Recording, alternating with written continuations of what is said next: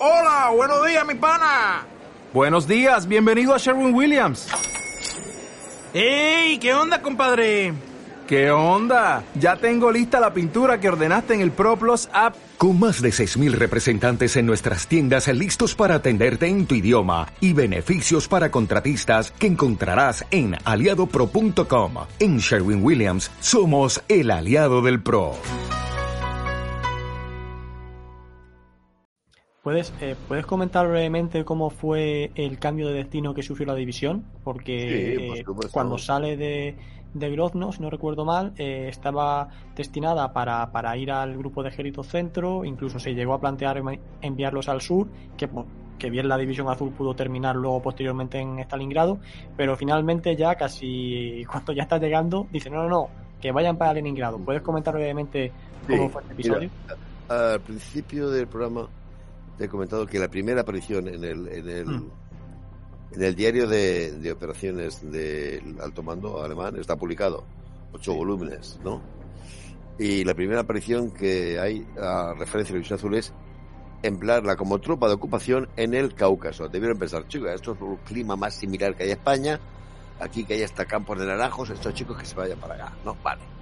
Como esa era la idea original, cuando llega el momento de que van a, bueno, ya se puede calcular que van a partir. Dice, bueno, pues al Cáucaso no, no, no hemos llegado, pero vamos a enviarlo en dirección a Ucrania. Entonces, se envía un destacamento de oficiales españoles para que operen junto a una división alemana y vean las tácticas alemanas, eh, los procedimientos alemanes, como diríamos ahora, los protocolos alemanes. ¿no? Mm. Entonces, esta, este grupo de, de oficiales se agrega a una división alemana en Ucrania. Ucrania es el camino al Cáucaso, pues eh, ahí Ucrania.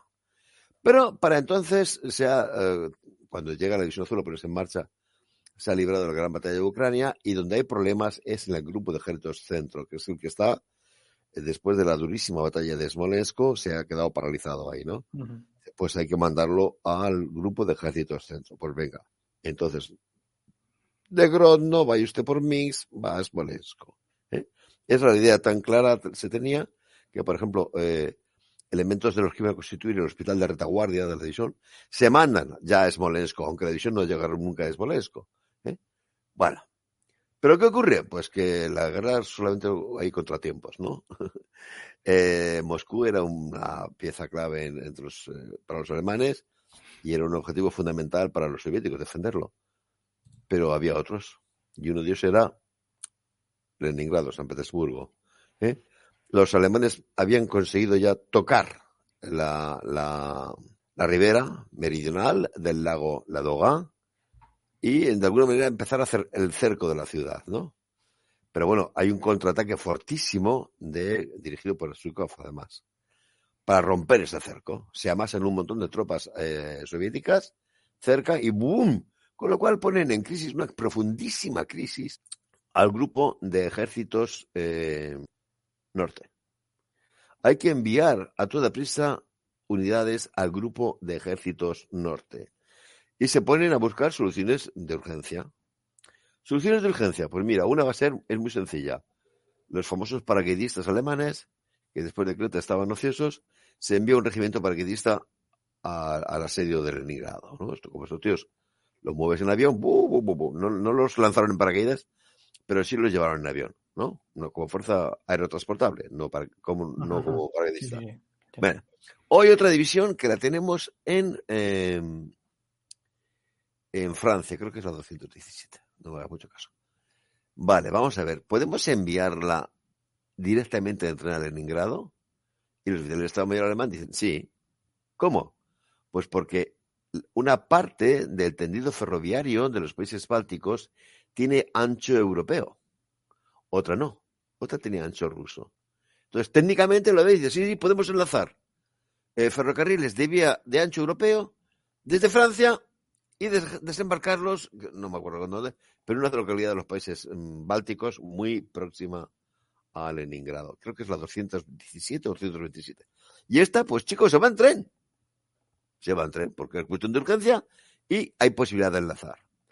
Y otro dicen, bueno, ¿qué tenemos aquí de norte a sur? De norte a sur tenemos una vía férrea que sale de San Petersburgo, pasa por Novoso- Novosokilniki y llega a Vitebsk y sigue incluso más hacia el sur. ¿Qué tenemos cerca de esa vía férrea? Y miran el mapa y ven el mapa de situación y dicen, aquí tenemos a los españoles. Han pasado 30 kilómetros, a 30 kilómetros de, de Vitebsk. Media vuelta. Mándalo media vuelta para atrás y los metes en, el ferrocarril en Vitebsk y corriendo para Leningrado, para que refuercen el sector de Leningrado, que van a ir a parar a Novgorod, que es otra ciudad importante de la zona de Leningrado. ¿no?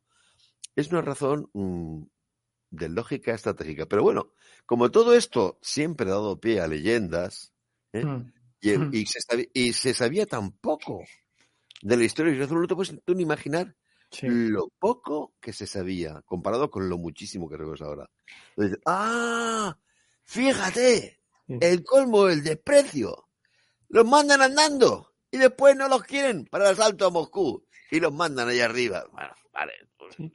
Para no Entonces, llevarnos la gloria, para no llevarnos la gloria los españoles. Pero los primeros que dicen eso son los mismos españoles. Claro, claro. "Ah". Además, es una, una cosa muy curiosa, bueno, muy curiosa, muy significativa. En esta época está habiendo unas batallas increíbles en, en, en Rusia, ¿no? Y ya han llegado mm, a los primeros contingentes italianos. Tú, coño, los italianos, ¿por qué van tan rápidos? Atentos, los italianos mandaron parte de sus tropas con sus camiones, ¿de acuerdo? Entonces llegaron a Rumanía con, por tren y sus tropas, las motorizadas, con sus camioncicos, se plantaron en el frente, ¿vale? Entonces, parte de guerra del día, vamos a poner, eh, 2, de, oct- 2 de octubre. Eh, el mando alemán informa. Las tropas nuestras, patatín, patatán. Las tropas de nuestro aliado italiano han conseguido una rotunda victoria en tal sitio. Y los españoles se ven vagando por un ferrocarril que va hacia el norte. Nos tienen manía, nos odian, nos- ne- a los italianos les van a cubrir de gloria y el otro nos tiene aquí paseando. Mira, si en este momento a muchos españoles azules dicen, ¿o queréis volver? Muchos se vuelven. Del cabreo que tienen con los alemanes.